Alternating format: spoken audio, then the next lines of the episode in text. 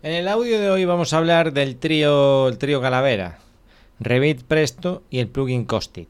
Vamos a hablar de cómo integrar estas, estas dos herramientas y el plugin, o estas tres herramientas, y aprovechando que se, se está acabando el año, y tengo la, la percepción de que va a haber mucho Presto de aquí a final de año y voy a añadir nuevos cursos en la academia, nuevos vídeos sobre Presto. Además tengo pendiente ahí una formación presencial y siempre que hay formación presencial pues surgen dudas y surgen contenidos interesantes que luego lo quiero trasladar a la academia, ¿vale? Entonces, en el audio de hoy ya sabes, vamos a hablar de Revit Presto Costit y de cómo nos ayudan en la obra. Empezamos.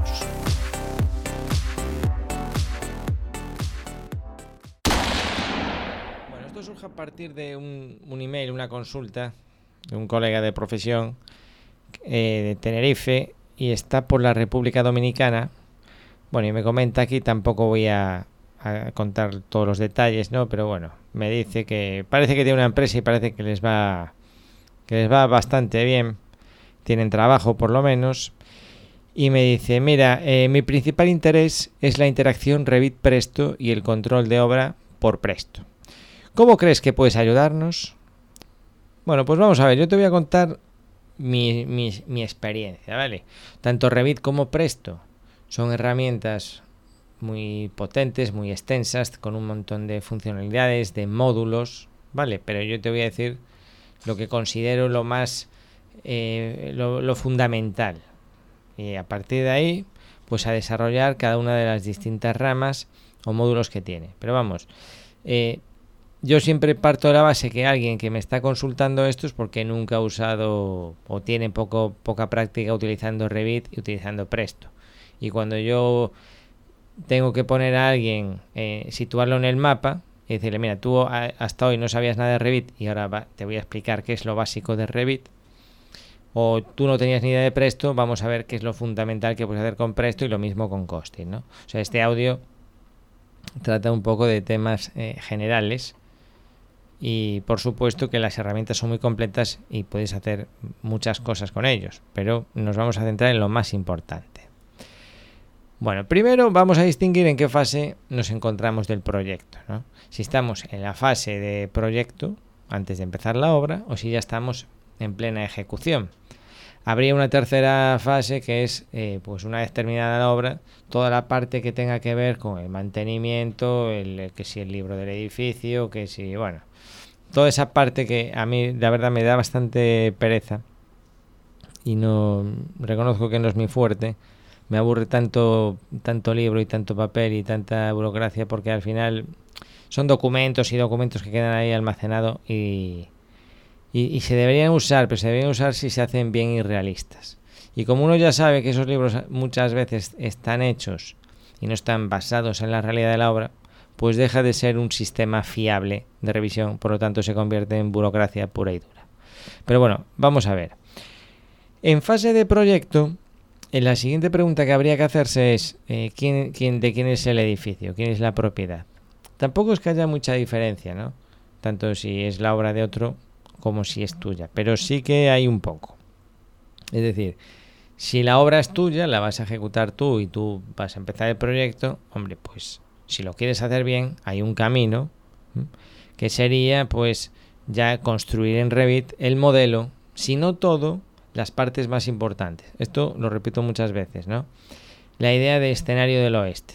Bueno, esto no quiere decir que tú tengas que diseñar en 3D hasta el último aplique, plafón, eh, zócalo, rodapié, eh, forma del pasamanos de la obra, porque si no es algo que no vas a terminar nunca. Y entonces empieza a ser eh, más cara la salsa que el pescado. Pero sí partidas importantes. Es decir, pues yo voy a hacer lo que es todas las envolventes, eh, paredes, los suelos, así después voy a tener un buen listado de, mediciones, ahora hablaremos de ello. ¿eh?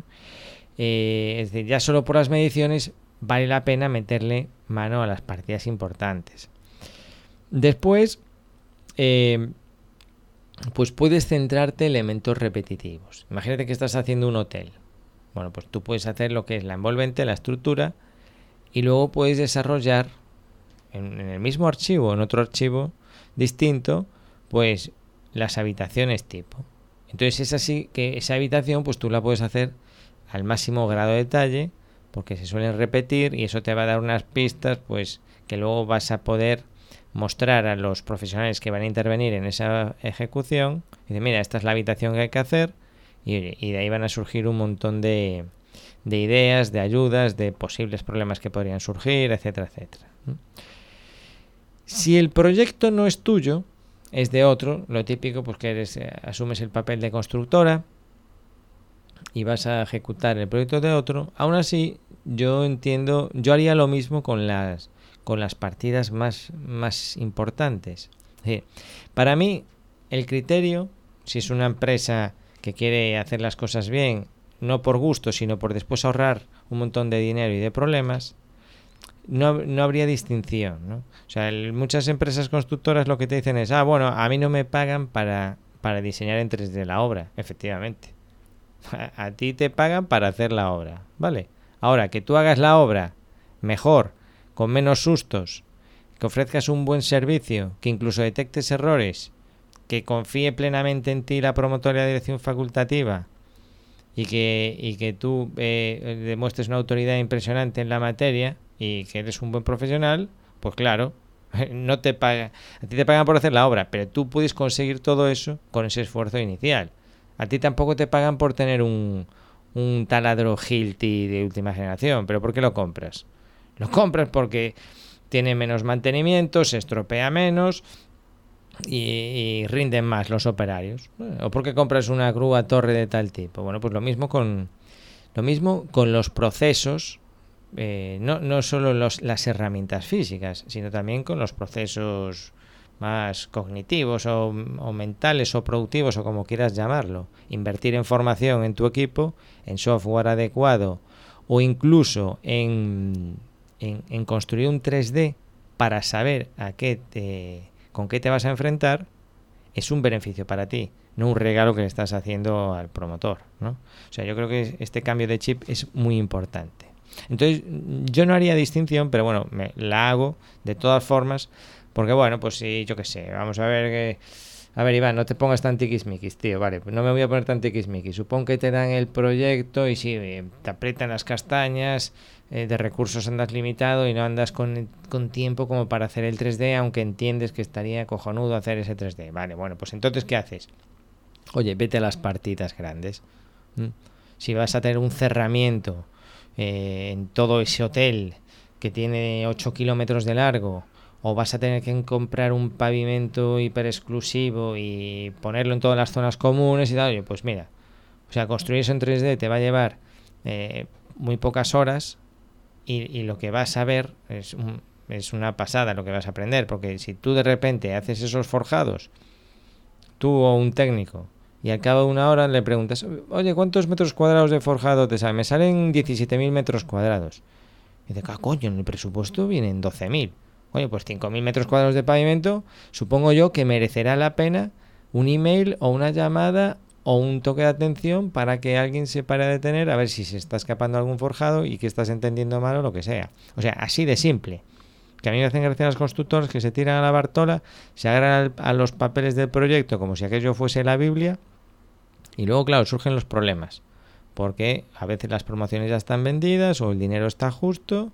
O Entonces, yo creo que en un principio, en una fase previa, es cuando tienen que surgir eh, eh, las preguntas y, todas estas cuestiones. Y hay que escapar de estos promotores, me acuerdo de una cooperativa, hay que escapar de ellos que, intenten ahí acorralarte y casi como que firmes a ciegas y que precio cerrado, bueno, vale, precio cerrado lo que tú quieras, pero vamos a, a ver qué es lo que vamos a construir, ¿vale? Bueno, entonces, la única salvedad, o la diferencia entre que el proyecto sea tuyo o sea de otro, es que, bueno, pues si es tuyo le dedicarás más tiempo a hacer el 3D y si es de otro te vas a centrar en las partes más importantes o significativas que tengan más, que te puedan perjudicar después, ¿no? Incluso yo también haría, eh, o sea, estamos hablando de envolventes, de elementos que se repiten como habitaciones tipo o pisos piloto y luego también elementos singulares. O sea, ese hotel que tiene una escalera de cristal impresionante, oye, mira, vamos, a dedicarle una tarde o dos tardes a este elemento que va a costar 30.000 euros. Por ejemplo, la escalera que hicimos en cristal chafiras de cristal. Tú buscas en Google escalera de cristal y ya está, aparecemos nosotros. Está llegando el vídeo de YouTube al millón de visitas. Casi nada. Una obra de arte que hicimos aquí en Tenerife, una escalera. Y dices tú, ¿y dónde está? ¿Se puede ir a visitar esa escalera tan maravillosa? Pues mira, está en la casa de un, de un señor muy amable eh, en las Américas, y nadie diría que dentro de ese apartamento hay ese pedazo de escalera porque esa escalera no la tienen ni, ni en la app ni en, la, las tiendas de, Apple de Manhattan, macho. Pero bueno, es lo que hay. Pero tú la puedes ver en YouTube y puedes ver la galería de fotos porque está muy bien ese conjunto de, de escalera con barandilla.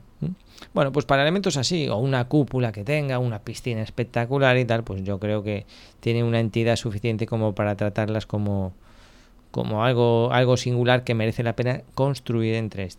Vale. Bueno, em, además, si, eh, eh, otra ventaja que tiene este trabajo previo es que tú, mm, aparte de detectar problemas, y ya te digo, ganar autoridad, tú siempre tienes que ver la parte de detectar problemas como que eh, dicen, este tío cuando tiene dudas, pregunta. Y eso es, es fantástico, ¿no? Eso es como cuando tú metes en casa a alguien a limpiar, a trabajar, y está ahí cuatro horas trabajando y callado, ¿no? Y luego vas y, está quieto. No, es que estaba esperando que me dieses instrucciones o está o pensé que había que hacerlo así tal. Sin embargo, cuando contratas a alguien y te pregunta, mira, ¿esto cómo lo haces? Yo lo haría así, tú lo puedes hacer así. Ah, bueno, estoy viendo que tiene criterio esta persona que voy a contratar, esta persona o esta empresa. Tiene criterio, me ofrece alternativas me está ayudando, confío en él. Cuando confían en ti, pues es estupendo, todo va mucho más fácil. O sea, la mejor, eh, el mejor contradictorio que te pueden aprobar como empresa constructora es que confíen en ti. Ojo, porque luego la confianza se puede perder. Pero si confían en ti, es mucho mejor. Porque te van a escuchar cuando tú hagas sugerencias. Bueno, pero te decía que podrás solicitar a las subcontratas que vayas a contratar y también a los especialistas, a los ingenieros, presupuestos mucho más detallados. ¿eh? Pasa mucho con los presupuestos de electricidad que se parecen como un huevo o una castaña. ¿eh? El presupuesto de electricidad en el proyecto de arquitectura a lo que se hace en obras que no tiene absolutamente nada que ver. Yo no sé por qué con la electricidad o sea, pasa eso. Muchas veces yo entiendo que es porque eh, es tan abstracto, los planos en dos dimensiones son tan abstractos que, bueno, por mucho esquema unifilar y cuando tú le das a un ingeniero unos planos en 2D, pues se imagina aquello y tal, hace unas mediciones, tiene sus programas y tal. Ahora, el poder del 3D, el poder de transformación de, 3D, que, que, todos los humanos sepamos leer o no sepamos leer, eh, vivamos en una cueva, sean niños pequeños, el poder que tiene un 3D de, ser entendido, vamos, que es, algo impresionante. Entonces, cuando tú un ingeniero le, que te va a hacer la instalación de ventilación, le enseñas un 3D con esos saltos de forjado que hay, la junta y dilatación, de cómo es en pendiente la parcela, sobre todo estas obras que hay raras, no escalonadas. Entonces el tío empieza a echarse las manos a la cabeza y dice, ostras, pero pero es que aquí va a haber que hacer una curva y aquí va a haber que hacer, no me acuerdo ahora las piezas, los nombres que tienen, y vamos a tener que meter esto por este patinillo, pero esto no cabe por aquí ni de coña. Pero si el patinillo oficial es de uno por uno, y claro, y todo esto, claro, cuando, cuando tú ya has hormigonado el forjado y ya llevas ocho meses de obra, se te ponen los huevos de corbata. Pero cuando todavía no has empezado, y tienes todo un mundo por delante y todo un mundo de posibilidades de, cambiar los planos, de hablar con el arquitecto y tal, pues, pues te resoplas como diciendo, uff, coño, menos mal que nos dimos cuenta ahora. Entonces esto es algo que tú ganas incluso como constructora para no pillarte las manos. Siempre hay que intentar atajar los problemas a tiempo. ¿Eh? Entonces, vamos a ver. Eh, que tenía por aquí una frase. Mm, no, la frase mágica va después, creo. Bueno, entonces, esto con respecto a Revit. Con respecto a Presto, hasta ahora solamente hemos hablado de las ventajas o cómo utilizar Revit cuando vas a cometer una obra. ¿eh? Todavía no he mencionado la palabra BIM, ¿eh? ni creo que la llegue a mencionar en el resto del audio.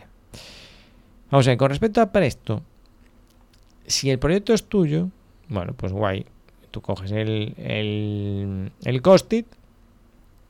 Eh, bueno, antes de coger el Costit. Antes de coger el Costit. Si el proyecto es tuyo, haz el presupuesto a tu estilo. Mm, ¿Tú cómo pagas las nóminas de tus albañiles? ¿A metro o eh, eh, salario? A salario, Iván. Puta madre. Pues si las pagas a salario, ¿por qué las metes como parte proporcional del metro de bloque? Primer error. Primer error a la hora de crear un presupuesto. Mira, de este tema además, el, bueno, si es tu presupuesto, va a ser presupuesto real y si, y si y esto mismo que te estoy mencionando ahora desde el punto de vista de una constructora, lo vamos a llamar presupuesto objetivo, aunque ahora se llama planificación. Esto es una, algo que voy a tratar en un próximo vídeo. Lo traté hace años en el curso de vídeo de Video to Brain, lo podrás encontrar todavía. La idea es la misma, aunque bueno, eso se hizo con el Presto 11 y ya llovió desde entonces, pero lo voy a retomar y actualizar eh, con el nuevo Presto la idea del presupuesto objetivo y de cómo hacer un presupuesto con tu propia estructura de empresa y con tu propio sistema. ¿no? O sea, para mí no tiene sentido si tú tienes libertad plena eh, de hacer algo, que lo hagas tal y como está estipulado por norma poner los capítulos estándar y las partidas con partes proporcionales de todo, porque una parte proporcional no, no dice nada. El metro cuadrado de bloque o de ladrillo está a 25 euros el metro cuadrado. Y ahí repercuten 5,43 euros de la mano de obra, por decir algo. Eso no dice nada. Pero si tú empiezas a decir, bueno, pues mira, eh, esta obra van a estar los albañiles, yo por la experiencia que tengo creo que se van a echar aquí con la tabiquería ocho meses, bueno, pues ¿por qué no creas un presupuesto de costes, costes directos e indirectos, bueno, que incluya la mano de obra y metes ahí, eh, pues parte de esos salarios, luego te va a resultar mucho más fácil controlarlo. Yo lo, yo lo haría de esta manera y me parece mucho más realista porque eh, llegado el momento, cuando tú vayas analizando cómo vas con respecto a los costos, vas viendo el porcentaje de nómina que, has supuesto y el porcentaje de nómina que realmente has gastado. Y esa nómina al final tú ya sabes que el tío estaba tabicando, pero también estaba haciendo un dintel, pero también estaba ayudando a no sé quién y también estaba limpiando el escombro por las tardes.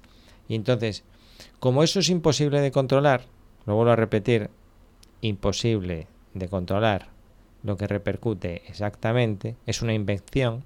O sea, incluso en el mismo día tú le preguntas al encargado, ¿qué hizo Pepito? No lo sabe. O sea, nos lo inventamos, porque es imposible saber lo que hace uno. Entonces yo digo, ¿por qué no nos dejamos de tanta mariconada? Y ya desde un principio decimos, el señor Antonio Fernández va a estar de albañil ocho meses. Y si tardamos más de ocho meses, nos echan de la empresa. O sea, yo creo que lo tenemos que hacer en siete meses, voy a poner ocho meses de salario. Ya verás cómo eso no te falla. Ahora, cuando tú estés en el mismo el mes 6 y lleves el, eh, en el mes 2 y lleves el 50% del salario, pues claro, ahí ya te está cantando. Pero eso ya tiene que ver un poco con la parte que voy a comentar después, que es durante la ejecución. Bueno, entonces te decía, lo primero que haces es en Presto organizar tu obra y de ahí mucha información la vas a obtener directamente de Revit. Porque gracias a Costit pues, y además tengo un vídeo que le llamo Fast and Furious en la academia, es un grupo de vídeos con el que te digo cómo ir pasando el modelo de Revit a Presto, así como por arte de magia. Y, y, claro, pero ahí no tienes el 100% del presupuesto. Pero tienes una parte muy importante, sobre todo lo que tienen las mediciones más significativas. Una vez que lo pasas a Presto, en Presto tú sigues montando ese presupuesto con la estructura eh, tuya. Por ejemplo, a lo mejor el capítulo movimiento de tierras lo sacaste por, por el topógrafo, no lo sacaste de Revit. Eh, pero bueno, pues lo metes manualmente tú en, el presto, no pasa nada. Pero sin embargo, el capítulo de cimentación y de estructura y muchas partidas del capítulo de albañilería las sacaste de Revit. Las unidades de puertas y tal las sacaste de Revit. Bueno, entonces tú, con la ayuda de Revit, no solo con Revit, con la ayuda de Revit y Costit, tienes un presupuesto muy fiable porque es una mezcla entre tu conocimiento, eh, partidas que te van proporcionando otros técnicos. Imagínate, yo la parte de electricidad, pues tú puedes eh, hacer como una retroalimentación. Haces el 3D, se la envías al ingeniero, el ingeniero te envía una medición a, a la vista del 3D mucho más interesante y lo que te envía es mucho más fiable que si no tuviese el 3D y esa medición del ingeniero tú la incorporas a tu capítulo de electricidad o de fontanería o de aire acondicionado o lo que sea. Fíjate que no hemos puesto ni un ladrillo, pero hemos trabajado un montón. Pero bueno, esto es así. Los, los 100 metros que los hacen en menos de 10 segundos. ¿Y cuánto tiempo están entrenando? El éxito está en el entrenamiento, está en la preparación. Entonces, una buena preparación te va a llenar el camino y te va a evitar muchos problemas. Porque problemas va a haber siempre. Pero problemas como que no va a entrar el conducto por el patinillo es un problema que se pudo haber evitado. Bien, entonces, mmm, vale, te estoy leyendo, por eso me paro. Eh, si el proyecto es de otros, bueno, pues realizas el, el presupuesto, como te digo, con tu, con tu propia estructura de capítulos y luego lo transformas al que te han pedido, porque ahí sí que, bueno, por ahí no te va a quedar más remedio que, que ¿cómo se llama? adaptarte a esa estructura de, capítulos que te hayan dado esas partidas. Y te dicen, mira, a mí me parece muy bien que tú tengas tus nóminas y tal, pero a mí me dices cuánto me sale el metro cuadrado de bloque. ¿Vale? Y para eso, para esta parte de trasladar del, de tu estudio de costes a, a traducirlo a un presupuesto y que los porcentajes tengan una correspondencia, de eso va a tratar el, el vídeo que intentaré hacer próximamente. Pero bueno, la, idea se pilla más o menos. Y entonces, em, esto sería la fase, la fase de proyecto, ¿de acuerdo? Aquí es como veo yo que, vas a sacarle más rendimiento al, al, presto. Te preparas el presupuestito y con la ayuda de Costit y Revit, fumba. Y además tienes un montón de información gráfica que te va a ayudar a conseguir un presupuesto mucho más fino. Si es tu presupuesto eh, cojonudo, y si es el presupuesto de otro, pues puedes avisar de que hay algo ahí que pues que no está bien o que falta o que hay que revisar. Pasamos ahora a la fase de ejecución. ¿Cómo nos van a ayudar estas tres herramientas en la fase de ejecución? Bueno, vamos a ver. Aquí no voy a hacer distinción entre si la obra es tuya o no, porque bueno, ya la estás construyendo.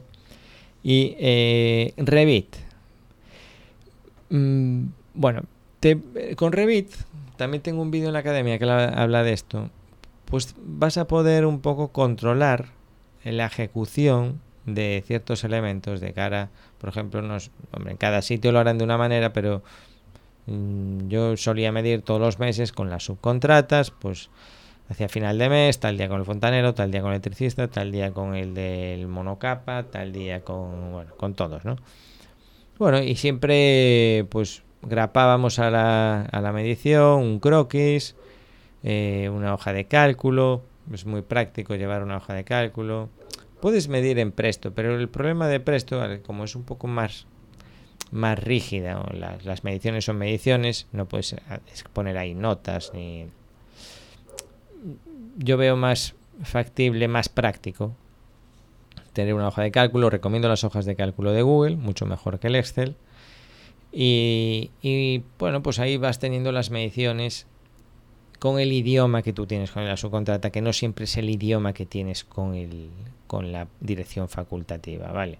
O sea, con unos mides de una manera, con otros mides de otra. Uno te mide el pilar multiplicado por 2, el otro cada vez que hay una esquina te lo multiplica por 5, este descuenta los huecos de no sé cuánto etcétera, etcétera, etcétera, ¿no? Y tú a lo mejor has presupuestado una partida que incluye un montón de, subpartidas que tú le pagas a la subcontrata. O sea, hay ahí un elemento de traducción entre cómo trabajan los, los distintos industriales, los gremios, a cómo se certifica y tú eres un poco como el traductor. Ojo con esto en el momento de presupuestar, hacer bien la traducción, ¿no? Pero durante la obra, bueno, pues Oye, eh, vamos a hacer los atezados o las masas o como lo llames tú, lo que está debajo del pavimento. Esto que es arena con cemento, ¿vale? Bueno, pues eh, unos croquis en Revit tal. Y enseño además cómo, según la fase de obra, pues colorear los elementos o hacer que resalten, que se vea la obra así como medio transparente y que veas las puertas que se han colocado. Bueno, de eso sí que hablo en la academia. Y para eso Revit pues te puede venir muy bien. Para cuando tú vas a medir, pero luego estás en la caseta de obra con el subcontratista y dices, mira, ¿ves? Esto es lo que medimos, lo marco tal, hago una captura de pantalla, aquí queda listo y esto el mes que viene ya sabemos que hemos medido hasta aquí y ya, ya está. Ah, muy bien, venga, vale, hasta luego, hasta luego. Y se van todos súper contentos. No hay nada como medir con ellos, ¿eh? O sea, ni que midan ellos, porque siempre tienes la mosca detrás de la oreja, ni que midas tú, porque la van a tener ellos y va a haber eh, discordancias. Lo mejor es medir los dos. Tú o tu capataz o tu encargado o la persona que, que haya una persona dedicada a medir esos últimos días del mes es muy interesante. Bueno, eh, además, em, eh, si surgen nuevas, si surgen dudas, es que estoy leyendo, por eso me quedo aquí medio trabado. Mm, sí, bueno, esto es cuando eh, una parte de Revit también que no se suele usar mucho, pero que yo la veo fundamental, que es eh, la comunicación con la dirección facultativa. A ver, la dirección facultativa generalmente no están todos los días en obra, o aunque estén todos los días, mm, a lo mejor pasó por la mañana a las 10 de la mañana y hasta el día siguiente o hasta dentro de dos días no vuelva a estar. Pero tú por la tarde o a, la media hora de haber seguido él, descubres un problema, ¿no? Entonces yo entiendo que otra formación muy importante, esto ya es aparte de Revit, Presto y Costit, es la, el manejarse bien con el email, ser organizado, para eso está muy bien las herramientas de Google, y el poder en un email transmitir el máximo de información posible porque eso también le va a gustar, la dirección facultativa. O sea, no hay nada más insoportable que que te llegue un email y te, haga una duda de una puerta, que uno encima esté juzgando tu proyecto, que medio te diga que hay un error en el proyecto. Es decir, si, si tú le envías un email a alguien diciéndole tienes un email en el proyecto, ya se te va a poner de uñas de arrancada. ¿eh? Es como si me dicen a mí, oye Iván, tienes un vídeo de Revit que es, mm, que es una mierda bueno, pues ya de arrancada voy a decir, a ver quién es este, a ver, y ya me va a mosquear. Y al final era, no, no, no es que era una mierda, es que se veía mal, estaba mal insertado el código. Ah, bueno, pues entonces no es que está el vídeo hecho una mierda, entonces es que no lo podías ver. Coño, entonces no me digas que el vídeo es una mierda, ¿sabes? O sea, lo estoy diciendo con mi tema para que, para ponerlo como ejemplo, con los proyectos pasa igual. ¿Cómo, ¿Cómo evitamos ese efecto rebote? Bueno, pues Fotito. Fotito en obras, se sincroniza, puedes usar Google Keep, se sincroniza con Google Fotos, hablo mucho de Google Fotos en los vídeos de la academia, llegas a la caseta, Snagit, una herramienta secreta, bueno, ya se me escapó el nombre, de capturas de pantalla, pero no lo volveré a repetir.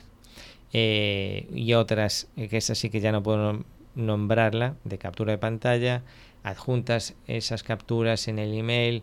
Mira, hay esto, pasa esto, tengo cabezada aquí, aquí tenía que haber 98, una flechita roja que pone de aquí a aquí, el ámbito es 98, tenía que estar un metro, como lo ves, etc. Claro, tú, el, el, arquitecto no tiene ni que abrir un PDF, o sea, el arquitecto o el técnico, quien corresponda, recibe ese email, incluso un 3D que ilustra esa idea en Revit, y, lo ve y en un vistazo el poder del email con imágenes incorporadas, algo que yo practico casi a diario con el email diario, bueno, al final es el, ya llevo días sin publicarlo, pero procuro insertar dentro de un email imágenes. Porque tú ignoras eh, lo difícil que es que una persona haga clic para ver o descargar un archivo adjunto. La gente por, por defecto, cada vez que te llega un email que tienes que descargar un archivo, lo pospones Dices, ah, vale, cuando esté en la oficina, porque ahora lo voy a descargar en el móvil y ahora no. Lo pospones. Cuando te pone un email, pincha aquí y dices, ah, vale, pues ya pincharé aquí. Pero cuando te pone un email y en esa foto pone, eh, ponen a tu mujer pegándosela con, con, otro tío, esa foto la ves ahí en el sitio. Bueno, vaya tontería acabo de decir, ¿no? Pero ya ves a lo que me refiero. Cuando a ti te envía un email con una duda de la obra, la cabezada, la flecha, una foto que tú has sacado y todo eso, lo sabes hacer, porque eres un profesional competente. Aquí está la importancia de la formación transversal, no sé si se dice así. La formación, no solo Revit y Presto, no solo de Revit y Presto vive el hombre, vive el técnico, vive el profesional. Tú necesitas saber enviar un email, saber organizar los archivos, saber usar Trello, otras herramientas de gestión, saber comunicarte, incluso llegado el momento poner una página web. O sea, hay 100.000 cosas que, que, acompañan a Revit y Presto. Porque con Revit y Presto no te vas a comer ni un rosco. Tú puedes ser un experto en Revit, pero si la gente no conoce eh, lo que tú sabes hacer a través de una página web que trabaja para ti como comercial las 24 horas del día, pues ya me dirás. La persona que me envió este email me conoce sin que yo le conozca a él, me conoce por mi contenido online, punto. Y como él otros muchos. Es lo, fantástico. No hace falta que te conozcan 100. Hace falta que te conozcan los que te tienen que conocer, tus posibles clientes. Entonces, después de, este inciso te digo, bueno, pues Revit ayuda mucho a la recreación instantánea de, elementos para hacer consultas. Y ahí hago hincapié en manejar Revit ¿cómo te diría yo? Como los croquis a mano alzada. Es decir, la gente ve el Revit y, me hago un archivo y este es el archivo vivienda unifamiliar. Ahora, tomar por culo. Y todo lo que no sea la vivienda unifamiliar ya no, ya no puedo salir de ese archivo. No, no, no. Yo usaba Revit en cristal chafiras para hacer una mampara de ducha o para hacer una barandilla, para hacer un elemento aislado. ¿Por qué? Porque yo le hacía una captura de pantalla, solo inserto en un email y ese email tiene mucho más porcentaje de captar la atención del cliente que, si no la tuviese. Que si no la tuviese. Entonces, eh, mm, manejar el Revit, vamos, como respirar. ¿Qué más? Mm, y bueno, claro, si durante la obra, aunque esto ya mucho lo has hecho al principio, pero si durante la obra tienes que subcontratar partidas, eh, nuevas, asegurarte de que alguien ejecute bien un trabajo y tal, pues ahí Revit lo tienes eh, de mano. ¿eh?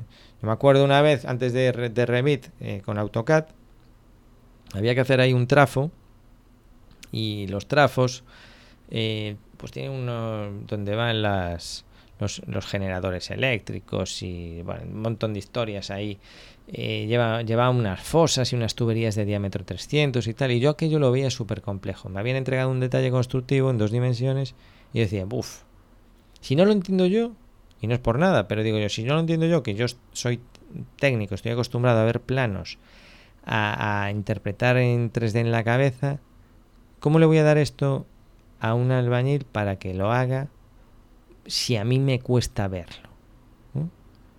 Entonces yo empecé a hacerlo en 3D y mi jefe por aquel entonces, eh, con el guardo buena relación, pero en ese momento me dijo, mira, oye, no pierdas el tiempo con esto. Yo, bueno, pues si es preferible que un técnico no gaste 20 minutos en algo, pero que luego lo que ocurrió fue que no se hizo bien, hubo que picarlo varias veces, no entraba la tubería esa de 200 y tal. Yo lo estaba viendo tan claro que decía, aquí no entra ni de coña esa tubería. Dice que sí, que sí, tú tranquilo, tú tranquilo, tú tranquilo, hubo que picarlo todo. Eso para un elemento singular de la obra. Entonces, ahí también te ayuda Revit. Tú en un momento dado tienes que dar unas instrucciones al que está colocando el pladur. Oye, mira, esta viga la quiero así, así, así. El que está colocando el pladur a lo mejor tiene unas vistas en planta, pero no tiene un detalle de cómo hacer esa falsa viga, cómo hacer ese pórtico y tal. Y a ti te cuesta poco tiempo a lo mejor en 15, 20 minutos lo tienes hecho y vas a ahorrar muchos problemas, porque tú le das ese 3D, una vez que tienes el 3D le das plantas, alzados, cotas, secciones, lo que sea. Se lo das al tío en un papelito, lo imprimes en una 4, a la toma, ahí tienes. Ya está. Ya, ya, se, ya se acabaron las, las malas interpretaciones. Y eso no es malgastar el tiempo, eso es invertir en que se construya bien. Entonces, en la ejecución de la obra, Revit yo la veo como una llave inglesa que te va a estar ayudando todo el rato constantemente en la obra a transmitir tus ideas. ¿eh? El croquis con tiza en la pared es muy romántico, pero bueno, eh, mejor esto que yo te propongo, ¿vale? Bien, con Presto. Bueno, pues con Presto, lógicamente, vas a hacer las certificaciones. Tanto si eres propiedad y haces tú la obra como si la haces para otro, pues vas certificando mes a mes el trabajo ejecutado. Eh, hay un vídeo, por cierto, de certificaciones en la academia. Otra parte importante que nosotros hacíamos cuando trabajaba en una constructora era la recuperación de albaranes y facturas. Y con eso, pues oye, puedes llevar una contabilidad muy, muy decente. ¿Eh? Porque la verdad que Revit está muy bien, te monta como una pequeña agenda. Tú vas metiendo los albaranes que te van llegando en obra. Esto lo puede hacer un administrativo el administrativo que esté en la caseta y además que puede hacerlo de una obra o de varias obras en función de del volumen de, albaranes que haya. Nosotros teníamos dividida la isla Tenerife en dos y las obras del sur pues las llevaba una administrativa y las del norte otra administrativa y eso lo haces con, eh, con un archivo en Presto, le puedes llamar archivo general y ahí vas metiendo todos los albaranes, todas las facturas y lo vas llevando ahí casi como una usarlo exclusivamente para la contabilidad. Y luego puedes hacer algo que es como escupir, aunque Presto es más fino y lo llama eh, desglosar eh, los albaranes y las facturas en las obras individuales. ¿eh? entonces, para eso te sirve Presto. Porque además, cuando metes después te van llegando las facturas, pues ya coges los albaranes que has metido y le dices convertir en factura. Y al convertirlo en factura le puedes poner unos vencimientos. Ya dice, mira, pues esta se paga de esta manera en concreto. Tienes unos vencimientos ya estipulados que solo con botón derecho clic se te ponen automáticamente. Eh, a 90 días y, además con retención. Y se te pone la retención un año o a la fecha que tú hayas estipulado en las propiedades de la obra. Está genial. Esto es rapidísimo. Pero además lo puedes modificar. ¿eh? Dice, vale, pero yo con este tío he acordado otra cosa y lo cambias. ¿Y qué pasa? Que luego tienes una parte de agenda donde vas viendo un poco los ingresos que tienes de la certificación, puedes hacer la factura también en Presto, porque una cosa es la certificación y otra cosa es la factura. Tú puedes convertir esa certificación en factura y tienes los ingresos y con los acuerdos de pago y los vencimientos de esos ingresos, pues vas viendo un poco eh, cómo va la obra, tus pagos contra los ingresos, está muy bien. Y además que tú en esa agenda, imagínatelo como una cuadrícula de Excel, ves coño, en el 27 de noviembre eh, tengo aquí eh, 87.500 euros que pagar. Haces doble clic, y se te abren todos los suministros de los albaranes, las facturas que corresponden a eso. Es decir, idóneo para las típicas preguntas del jefe, ¿no? ¿de, ¿de dónde cojones salen esos 4.500 euros? Haces clic, mira, esto es esto. Ah, vale, gracias. Ya está. Eso está genial. Y que lo tienes integrado todo en Presto.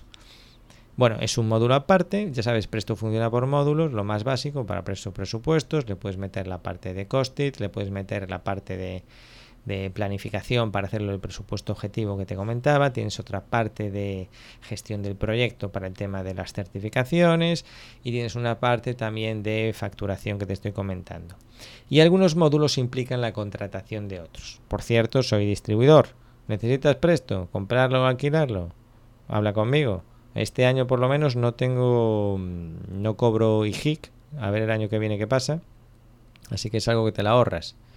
Eh, el IGIC todavía es menos que el IVA. También sería una ventaja, pero es que este año no, ni siquiera cobro IGIC. Entonces, ya te digo, yo los tramito todos. Desde una chica que eh, la, muy pillina, pillina no, la pobre no podía, al final me lo pagó con tarjeta, un presto de 45 euros, vamos, ahí le gané, no sé cuánto le gané a ese alquiler. Pero bueno, es un servicio que hay que hacer. También hay veces que, pues, vendes. Yo más o menos a una venta, a un alquiler le dedico el mismo tiempo.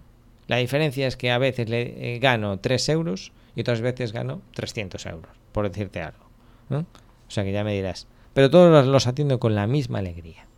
Y tengo un libro a punto de publicarse, muy interesante, esto es un inciso que hago en el podcast, que se titula Gente que toca los huevos un montonazo o algo así, eh, antes de alquilar presto y luego no da señales de vida.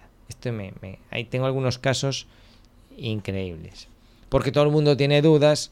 Yo tengo vídeos explicando las dudas de alquiler, los vencimientos, todo lo que tú quieras saber sobre alquiler. Y te pregunto encantado. Y si no me lo alquilas, pues no pasa nada pero hay gente especialmente toca huevos. Y te pregunta y te pide una chica una vez para alquilarlo un mes y yo, mi madre, si te lo piensas tanto para alquilar presto de por 45 euros al mes y, y necesitas tres emails, hablar conmigo por teléfono, contrastar que la versión coincide con la versión, que vas a poder hacer tal. Y después de solventar todas tus dudas, desaparecer en la página y no me dices ni hora, vas para el libro de cabeza. Ya te lo digo. Hay gente que es, para darle de comer aparte. Que no te obligo yo a que lo alquiles o que lo compres, pero es que hay que ser persona. Y si tienes dudas lo veo normal. Pero luego hay gente que para, para alquilar es una cosa, es que, no sé, o, yo, o soy muy distinto yo, Oye, o la vida hay que tomársela con un poquito más de alegría, muchacho. No, lo, lo alquilas un mes y sales de dudas. ¿Es para ti? No. ¿Has perdido 45 euros por tener una herramienta fantástica para tu obra? Bueno, pues es todo lo que has perdido, fíjate tú. A veces eh, por, por hormigonar mal un pilar se te van ahí 500 euros de, de, picador y tal y nadie se rasga las vestiduras. Pero a veces por, por invertir en una herramienta que te va a hacer ahorrar mucho dinero en obra, la gente se vuelve medio loca. Bueno, y Costit en esta fase de ejecución bueno, pues Costit, yo qué sé, pues si tienes que actualizar algunas mediciones de partidas o surgen nuevas partidas, bueno, pues tiras de Costit. Tengo un vídeo además en la academia que habla de cómo eh, cuando ya tienes el chiringuito montado, dices, ah, hubo variaciones. Y es un poco triquiño, eh, no, es tan evidente. ¿eh? Por eso tuve que hacer un vídeo y por eso tuve que hacer un montón de pruebas. Es decir, tú haces el modelo en Revit, lo pasas con Costit a Presto, pero ¿qué pasa? Que luego hay mediciones. Y yo dije, a ver, Iván, estás siendo un poco cínico porque estás dando la formación de Costit, pero tú sabes, porque has estado en obra, que siempre hay modificaciones. Y yo miraba para otro lado y me quedaba callado. Contesta, Iván. Tú sabes que hay modificaciones siempre. Yo miraba para otro lado y me quedaba así medio callado. Sí, bueno, eh, me están llamando por teléfono. Pero no, al final tuve que coger el toro por los cuernos y decir, a ver, ¿qué pasa si hay modificaciones? Y me tiré ahí varias tardes haciendo pruebas. Hay que hacer estos clics, hay que hacerlo de esta manera, hay que marcar esta casilla. Ya sabemos que los de Presto hacen las cosas de una forma especial, muy bien, las hacen muy bien, pero también muy especial. Es como, el, como un iPhone. Un iPhone, pues sí, parece que funciona muy bien, dice la gente. Pero especialitos son ¿eh? los de iPhone también. Bueno, pues con Presto pasa un poco lo mismo. Entonces, es una herramienta que funciona muy, muy bien, pero hay que saber usarla. Y bueno, yo con esto doy por terminado este podcast y, y mi, mi, mi, punto de vista sobre el uso de estas herramientas en obra y cómo te, cómo te pueden ayudar. Si tienes cualquier duda al respecto sobre el uso de Presto, de Revit y Costis, pues uh, coméntalo. Y ya sabes, en mi academia vas a encontrar no solo formación de estos tres, de estas tres herramientas, sino también de páginas web, de cómo crear galerías de fotos, de las obras que haces esas tan bonitas que se posicionen en Google. Cuando alguien busque fotos en el pueblo en el que tú vives o la ciudad que tú vives, aparezcan tus fotos, tus vídeos, te posicionen. Cómo hacer una web en tiempo récord, ¿eh? con herramientas de pago que yo te incluyo. ¿eh? A veces las incluyo, a veces no, según lo decidido que lo veo. No sé, prueba tú. Si te haces, eh, suscríbete. Es una matrícula irrisoria. No sé en cuánto está ahora, no sé cuándo estás escuchando el podcast. Siempre va subiendo. Ojo, importante, nunca hay Black Fridays. Nunca hay Black Friday, no hay oferta, no hay cupones, no hay descuentos, no hay mariconadas de esas. ¿Por qué? Porque me gusta que el que paga diga, aquí no hay puerta de atrás. Esto no es como negociar ahí con un moro. No es que hay, a ver si metí la pata, como cuando vas a una página web, compras algo y pone una casilla de cupón y dices tú, joder, ya estoy haciendo el pringao, porque hay otro que va a comprar esto y tiene un cupón. No, en aparejador Iván no pasa eso. El precio siempre va subiendo, el de la matrícula. La mensualidad, no, la mensualidad a día de hoy está siendo en 10 euros mes, es irrisorio. Y todos los meses hay nuevos vídeos de distintas temáticas, tienes un grupo de Slack privado solo para los alumnos VIP, donde podemos comunicarnos. Es como un WhatsApp vitaminizado. Tienes, aparte de los vídeos de la academia, el acceso a esta plataforma. Eh, puedes tener también, según las circunstancias, tengo que analizar tu perfil, eh, charlas privadas conmigo. Esto es una serie de bonus que ofrezco en determinados momentos, pero bueno, todo se habla. Pero vas a encontrar ahí formación a tope, muy actualizada, muy aplicable. Y bueno, yo creo que está, está de puta madre, que te voy a engañar.